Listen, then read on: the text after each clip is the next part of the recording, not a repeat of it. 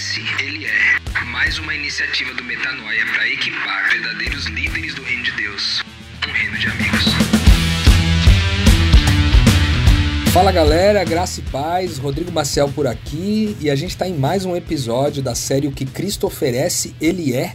Semana passada, Mari, mais uma vez, compartilhou com a gente sobre o fato de Jesus, Ele, Jesus Cristo, ser santo e que ele nos oferece essa mesma santidade. Né? Ela explicou para a gente essa perspectiva de santidade na visão do reino de Deus.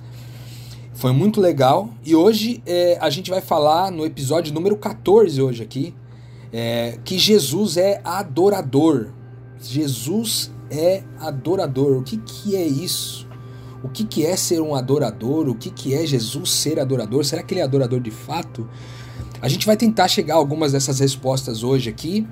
E eu conto com a sua companhia para a gente mergulhar nas escrituras e obter as respostas aí é, de acordo com a visão das escrituras em relação a tudo aquilo que a gente tem se proposto nesse tema aqui. Jesus, o adorador. Então vamos lá. É, em Lucas, eu vou começar com esse texto aqui porque a gente vai desenvolvendo primeiro esse lance de Jesus é, da gente confirmar que Jesus é esse adorador e depois nós vamos entrar na, no detalhe do que, que adoração significa, tá? Então em Lucas 4, Lucas 4, de 6 a 8, diz assim. É, eu não sei se você se lembra desse texto aí, mas é basicamente quando Jesus está sendo tentado no deserto, né? E aí é, Satanás vira para ele e diz assim: Eu te darei toda a autoridade sobre eles e todo o seu esplendor, porque me foram dados e eu posso dá-lo a quem eu quiser. Então, se me adorares, tudo será teu. Então Jesus respondeu: Está escrito: Adore o Senhor o seu Deus, e só a ele preste culto. Cara, aqui essa resposta de Jesus foi sinistra, porque eu queria que vocês considerassem o contexto. Olha só o contexto. Jesus está maltrapilho, 40 dias sem comer e sem beber. Né? Na matéria, é, ele era podia ser considerado talvez quase como um mendigo. Imagina uma pessoa que é, vagueando pelo deserto, sem comer, sem beber, sem tomar banho, sem nada. Como que é um ser humano depois de 40 dias desse jeito? E aí aparece um brother, alguém que era brother antes e que, enfim, meteu os pés pelas mãos aí, né? E, e fez com que tudo, enfim, acontecesse toda a questão da queda, né? De, de, de Satanás, de Lúcifer e tal. E ele aparece como um anjo de luz, todo bem arrumado, todo iluminado, para Jesus e oferece um reino oferece autoridade, esplendor, oferece tudo aquilo que foi dado para ele, ele oferece dar de volta para Jesus. Imagina essa cena. Diante dessa cena, Jesus é, foi tentado, porque o próprio Espírito, as Escrituras dizem que o Espírito levou Jesus ao deserto para ser tentado. Era um objetivo do Espírito Santo comprovar, atestar o coração de Jesus diante das circunstâncias mais hostis que um homem poderia encarar. E nessa específica, nessa circunstância, porque foram três ali no deserto, mas essa específica fala de adoração. Né? Primeiro porque Jesus, se Jesus tivesse topado isso, é, o, isso revelaria que no coração de Jesus havia um ídolo que nem sequer seria Lúcifer, mas aquilo que Lúcifer tinha para oferecer para ele, né? Que era toda é, a pompa, né? Você vê que ele oferece autoridade, né? Sobre tudo e esplendor, sendo que Jesus já tinha isso, né? Quase mais ou menos a mesma linha do que é, ele fez com Eva, oferecendo a Eva uma identidade que ela já tinha. E Eva escorregou, né, o mesmo tipo né, de, de. a mesma forma de abordagem de Lúcifer aqui com Jesus é semelhante ali com Eva, quando ele faz essa, essa proposta ali para Jesus. E aí Jesus responde que está escrito. Ele diz assim: está escrito, ou seja, Deus disse, apenas a Deus adore e somente a Ele preste culto. Se Jesus disse isso, ele é coerente com o que ele diz e por isso ele é um adorador, um adorador de Deus. Agora aqui tem um detalhe importante, porque adoradores nós podemos ser. Adoradores nós podemos ser de qualquer coisa, né? Mas aqui é uma característica importante: quem Jesus adora? Ele é adorador de Deus, do Deus Todo-Poderoso. E ele oferece para a gente ser a mesma coisa. Tanto que lá em João, no capítulo 4, versículo 24, ele diz que Deus é espírito e é necessário que os seus adoradores o adorem em espírito e em verdade. E é interessante esse texto porque Jesus não ele não fala muito sobre adoração de forma direta é, nos, seus, nos escritos ali do Evangelho, né? Ele não, ao menos com essa palavra, né? Há uma ressignificação é, que a gente até já passou por aqui sobre esse lance da glória de Deus, né?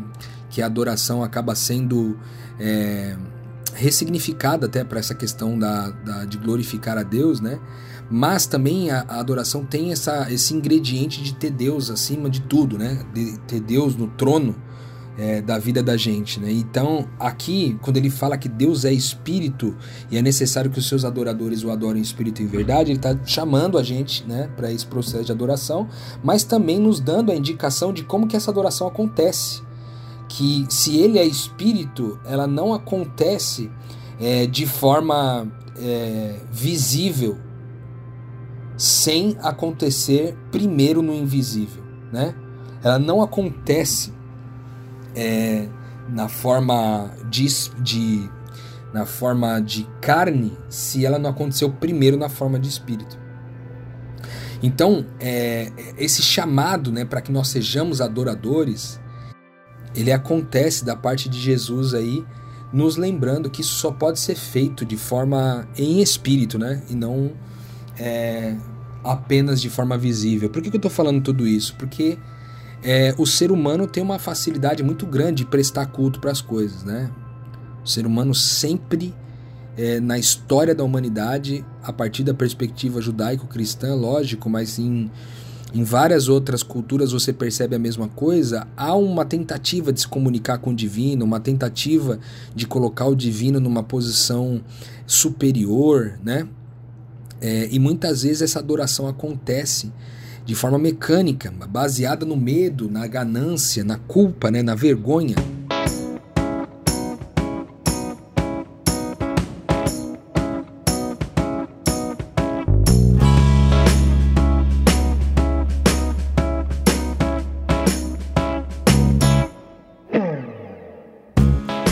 E aqui, é, quando ele fala é para você ser um adorador em espírito e em verdade, ele está dizendo que é é você ser um adorador com motivos e intenções genuínas, né? E que a verdade, a sinceridade, a honestidade é, e a pureza, a inteireza, a integridade, a integralidade é, do seu ser está envolvida nessa adoração, né? E mas como nós, como nós falamos aqui, é, adoradores todos nós podemos ser de qualquer coisa. Né? Jesus é adorador de Deus e ele nos chama para nos adorar a Deus Pai né? com ele, colocando Deus aí nessa, nessa posição máxima. Né? Deus Pai, Deus Abba na posição máxima, aí, onde nós devemos prestar culto somente para Ele. Porém, aquilo que é adoração e não é para Deus recebe nas Escrituras um nome que é idolatria que é fabricar um ídolo. É, a idolatria é fabricar, constatar, manifestar, cultuar alguém que não seja Deus. Né? E de onde nasce isso? De onde nasce a idolatria? Como é que é que muitas vezes ela começa no nosso coração? De onde vem isso? E aí as escrituras vão trazer alguns ingredientes para nós aqui, e eu queria começar com Ezequiel, no capítulo 14, versículos de 1 a 5. Diz o seguinte: Algumas das autoridades de Israel vieram e se sentaram diante de mim. Então o Senhor me falou: Filho do homem, estes homens erguem ídolos em seus corações e puseram tropeços ímpios diante de si. Devo deixar que me consultem? Ora, diga-lhe a eles: Assim diz o soberano Senhor: quando qualquer israelita erguer ídolos em seu coração e puser um tropeço ímpio diante do seu rosto, e depois for consultar um profeta, eu, Senhor, eu mesmo, responderei a ele conforme a sua idolatria. Isto farei para reconquistar o coração da nação de Israel, que me abandonou em troca dos seus ídolos. De onde nasce a idolatria? Aqui o texto deixa um ingrediente, que a idolatria nasce do coração. Do coração. Mas como é que é que eu interpreto isso? O que, que na prática significa uma coisa que nasce do coração? A gente falou, né, sobre o coração é, ser algo, ele ser um, ele ser um lugar que abriga é, as motivações e as intenções do nosso coração, que são frutos, ou melhor, são fruto dos nossos pensamentos. Tanto que muitos atribuem coração à mente, né? É, alguns dizem que mente e coração seriam basicamente a mesma coisa. Eu sinto algumas nuances de diferença, mas é, especificamente nesse contexto aqui, quando fala que o ídolo surge do coração, que nem ele fala, colocou ídolos né, de tropeço diante de si, colocar o coração é aquilo que tu adora, que não é Deus e que é fruto dos seus pensamentos, porque esses pensamentos vão produzir emoções e essas emoções vão produzir reações né? E essas reações vão fortalecer as suas crenças. Então, basicamente, é do coração que nasce todo o processo de idolatria. Outros textos confirmam isso, por exemplo, Mateus 15, aí é, Jesus falando, né, de 18 a 19, diz assim: Mas as coisas que saem da boca vêm do coração, e são essas que tornam o homem impuro, pois do coração saem o que? Os maus pensamentos Tá vendo aí? Porque muitas pessoas comparam essa questão do coração com a mente.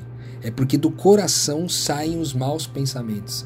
É de lá que saem os homicídios, o texto diz, os adultérios, as imoralidades sexuais, os roubos, os falsos testemunhos a calúnia. Então, essas maldades são produzidas a partir dos nossos maus pensamentos. E esses maus pensamentos nos levam a idolatrar uma coisa que não é Deus. De onde mais? Que olha só, Mateus, é, Marcos, no capítulo 7, versículos 20 a 23, é praticamente o mesmo texto, mas lido por Marcos de forma um pouco diferente, diz assim: O que sai do homem é o que torna ele impuro, pois do, interi do interior do coração do homem vêm os maus pensamentos, de novo, né? as imoralidades sexuais, os roubos, ele adiciona algumas coisas, os homicídios, os adultérios, as cobiças, as maldades, o engano, a devassidão, a inveja, a calúnia, a arrogância, a insensatez, todos os males vêm de dentro e tornam o homem impuro. Caramba! Cara, isso aqui é muito louco, porque é, a gente se esquece do fato que todo mal da vida da gente é produzido dentro de nós. Isso aqui é um mistério da eternidade assim gigantesco, cara. Toda a maldade da nossa vida vem de dentro. Muitas vezes a gente quer atribuir a questões externas a nós, a gente quer atribuir a responsabilidade de toda a maldade que a gente vive. Só que as escrituras são claras aqui né, no Evangelho de Marcos, dizendo para a gente que todos os males vêm de dentro e tornam o homem impuro. O que, o que torna o homem impuro é o que vem de dentro, não é o que vem de fora. Eclesiastes 10, 2 vai dizer que o coração do sábio se inclina para o bem, mas o do tolo para o mal. Percebe como vem tudo do coração? Tanto é verdade isso, tanto é verdade isso, cara, que a gente vai encontrar um texto aqui que ele é assustador, na minha opinião. Ele é assustador e ele comprova isso na origem de todas as coisas, conforme a nossa crença, né? Que é judaico-cristã, a gente crê na Bíblia, né? E a gente crê na história da humanidade a partir da perspectiva bíblica. E na história da humanidade a partir da perspectiva bíblica começa lá com a queda de Lúcifer no céu, né? E olha só o que Isaías vai falar aqui, cara, e que combina com essa questão do coração que a gente está falando, que é de onde vem todo mal. O texto diz assim, ó: "Você que dizia no seu coração, falando sobre Lúcifer, você que dizia no seu coração: subirei aos céus, erguerei o meu trono acima das estrelas de Deus, e eu me assentarei no monte da assembleia, no ponto mais elevado do santo monte." Subirei mais alto do que as mais altas nuvens e serei como o Altíssimo.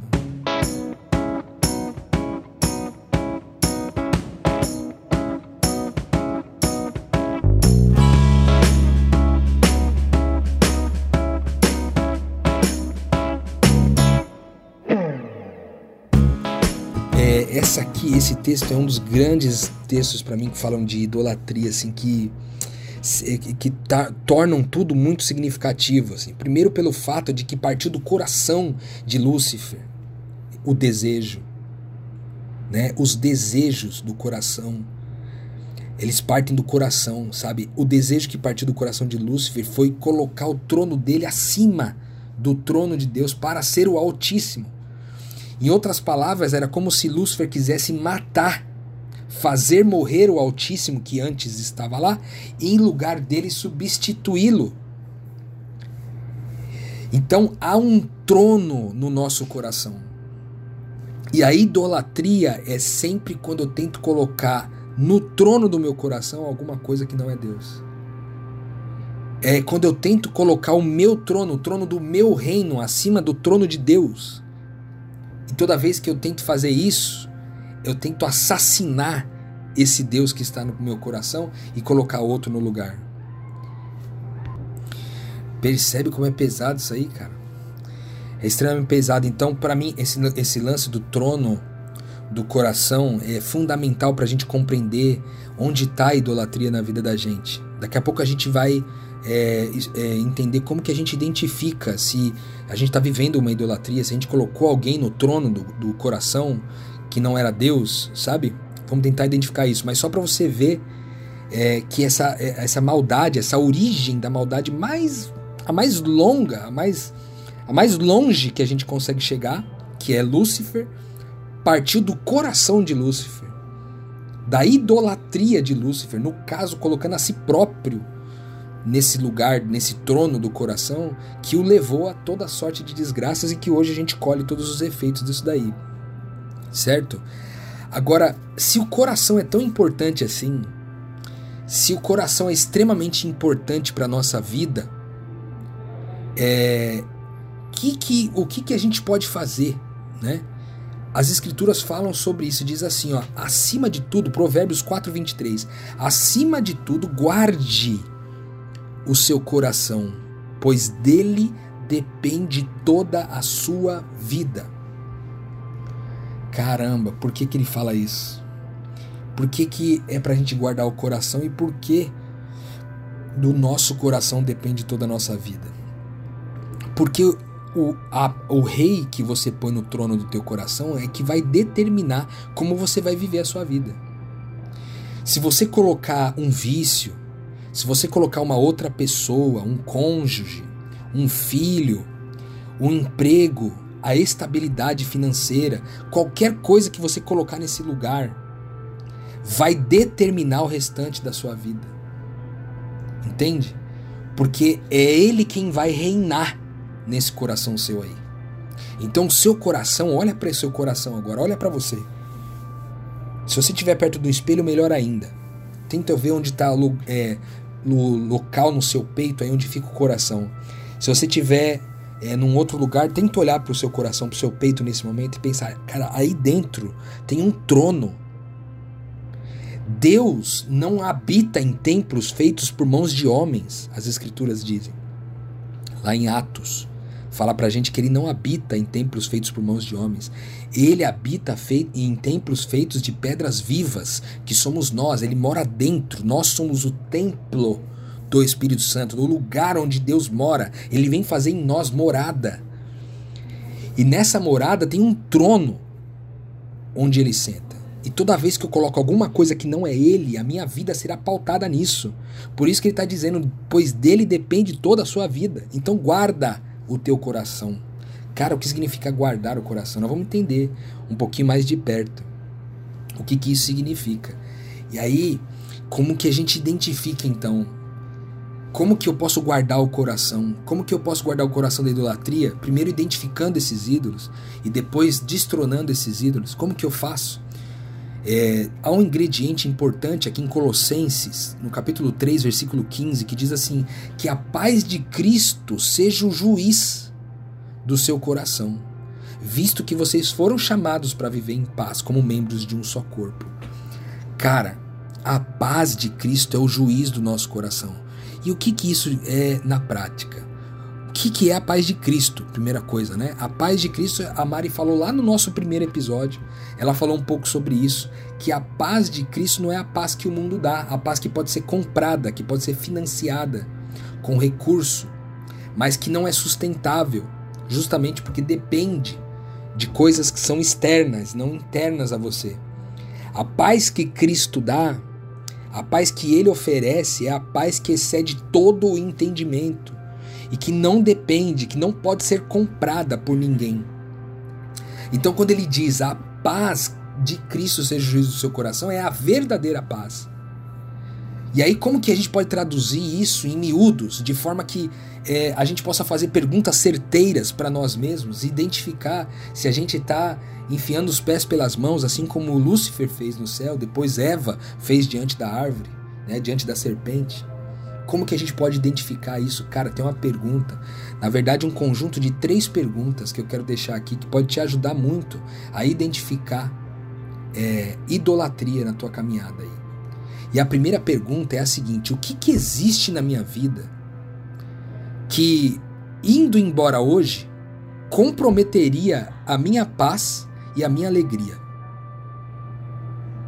Por quê? Porque o reino de Deus é justiça, paz e alegria. E é Cristo, é a paz de Cristo, é a origem de toda a paz e alegria. Então, se existe alguma coisa produzindo paz e alegria no meu coração, não é a paz de Cristo, mas é a paz que o mundo dá. E esse lugar que está produzindo paz que o mundo dá, é dali que eu identifico toda a minha idolatria. Então, eu pergunto para você hoje que está ouvindo a gente aqui: o que, que existe na sua vida, na sua caminhada, no seu dia a dia, que se largasse você hoje? Se fosse embora hoje, comprometeria sua paz e sua alegria. Seu cônjuge, seu filho, se você perdesse o emprego, se você for, sua conta bancária fosse rapada, sua saúde, sua, o seu corpo físico, sua estética, seu status, sua reputação, teu cargo, o que, que é que você colocou nesse lugar que produz paz e alegria? É interessante isso, né? Porque a gente está entrando numa dimensão de idolatria aqui que não era muito comum. Pelo menos eu não cresci com essa dimensão de idolatria no coração é, quando eu crescia na igreja e no ambiente de é, mais eclesiástico, eu ouvia falar muito sobre adoração e idolatria baseado em santinhos de madeira ou coisas do tipo.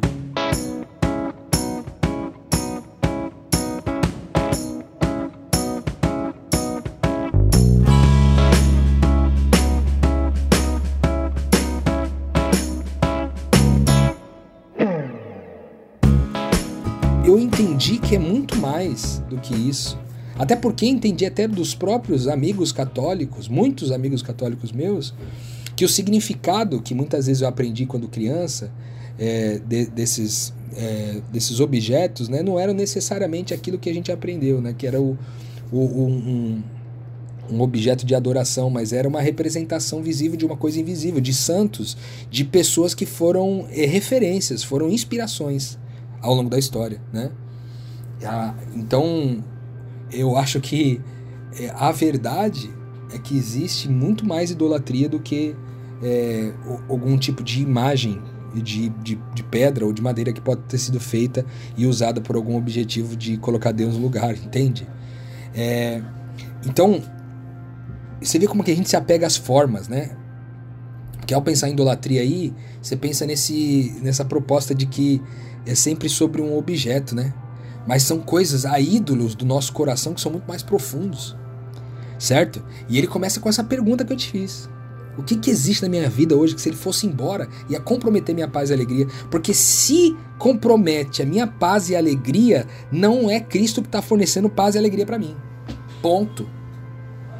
É aquela coisa, é o meu trabalho, é a minha, é a minha estabilidade financeira, é o meu filho, é a minha esposa, é o meu marido, é, é alguém que está nesse lugar fornecendo paz e alegria. E aí eu vou dizer para você, meu irmão, você está vivendo uma grande cilada. Porque o dia que isso sair da sua vida, acabou tua vida, mano. Acabou tua vida. Então, Deus não, não tá nesse lugar de adoração porque ele é um Deus carente que ele precisa receber de 8, milho, 8 bilhões de pessoas da humanidade é, orações dizendo: Nossa, como você é legal, como você é bom, esplendoroso, majestoso. Deus não é carente desse jeito. Deus é o único a ser idolatrado e cultuado porque ele é o único capaz de sentar nesse lugar. Entende? Porque é dele a origem de toda alegria. Né? Salmos 37,4 vai falar que, que se a gente se deleita no Senhor é que ele atende os desejos do nosso coração. Salmos 34:5 vai dizer que a alegria, os olhos, ele diz assim, os que olham para ele estão radiantes de alegria e o seu rosto jamais mostrará decepção. Salmos 16:11 Tu me farás conhecer a vereda da vida, a alegria plena da tua presença, eterno prazer à tua direita. Filipenses 4:7 A paz de Deus, que excede todo entendimento, guardará o coração e a mente de vocês em Cristo Jesus.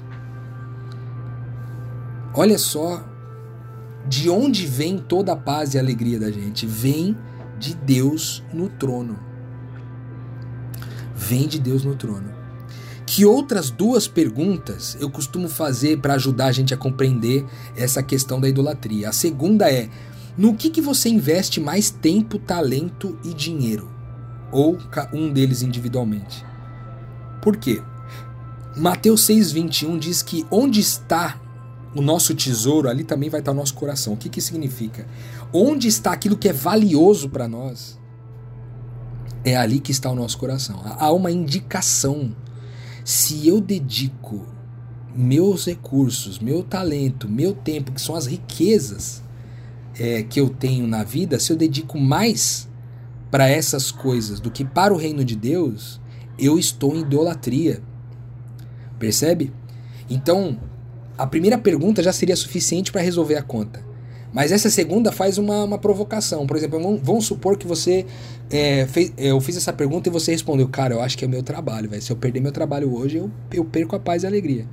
Aí eu vou te fazer a pergunta: você investe recurso, tempo e talento? Você passa mais tempo, mais, você dá mais recursos para poder estar cada vez mais capacitado? Você investe para ter uma carreira mais robusta? E, e você olha para o seu orçamento, e você olha para a divisão do seu tempo, e você olha para onde você emprega todos os seus dons, todos os seus talentos, está nesse lugar. Então, meu irmão, provavelmente você está vivendo idolatria. E a última é, pergunta é sobre qual assunto você mais gosta de falar. Sabe aquelas pessoas, por exemplo, eu segui nesse mesmo exemplo aí da questão do trabalho. Sabe aquelas pessoas que só falam de trabalho, velho? É, não só da questão técnica do trabalho, falam sobre o ambiente de trabalho, é, falam sobre trabalhar, o quanto é difícil trabalhar, o quanto isso, aquilo, ou se gabando das conquistas, das vitórias e etc. Sabe esse. Por que, que é, isso é um indicador de, de idolatria? Porque em Lucas, no capítulo 6, 45, diz assim: O homem bom tira boas coisas do bom tesouro que está dentro do seu coração. O homem mau tira más coisas do que está no seu coração, porque a boca fala do que o coração está cheio. Cara, se o teu coração tá cheio desse ídolo aí, você vai falar dele, velho. Às vezes, você não vai falar dele para todo mundo, porque às vezes esse ídolo pode te comprometer sua reputação, que é um outro, é um outro ídolo. Então, por exemplo, se você tem lá um problema com vício em pornografia ou vício em, prostituição, você não vai falar para as pessoas porque isso prejudica a tua imagem. Mas você vai ter algum fórum onde você vai compartilhar essa informação. Seja num, num blog, seja num, num é, em algum lugar aí da com as próprias, enfim, pessoas envolvidas nesse vício e tal, você vai de alguma forma compartilhar isso, entende? Então, essa pergunta é importante. Isaías 29, 13 diz assim: Esse povo se aproxima de mim com a boca e me honra com os lábios, mas o seu coração está longe de mim. Você é desses? em nome de Jesus, misericórdia. Eu, eu, eu tenho lutado contra isso. Porque não é uma coisa que você resolve de forma estática, é um processo de vida inteira.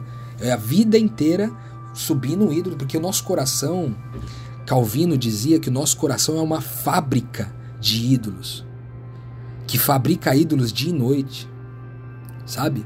Então o nosso esforço é derrubar aquilo que está roubando a fonte de paz e alegria do nosso coração.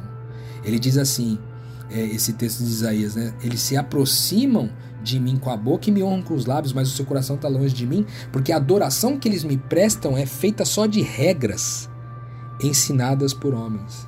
Lembra que a gente falou lá no começo sobre uma adoração visível que não representa o invisível? É um pouco sobre isso. Então, como lidar com isso? Como lidar, como destronar esses, esses ídolos, né?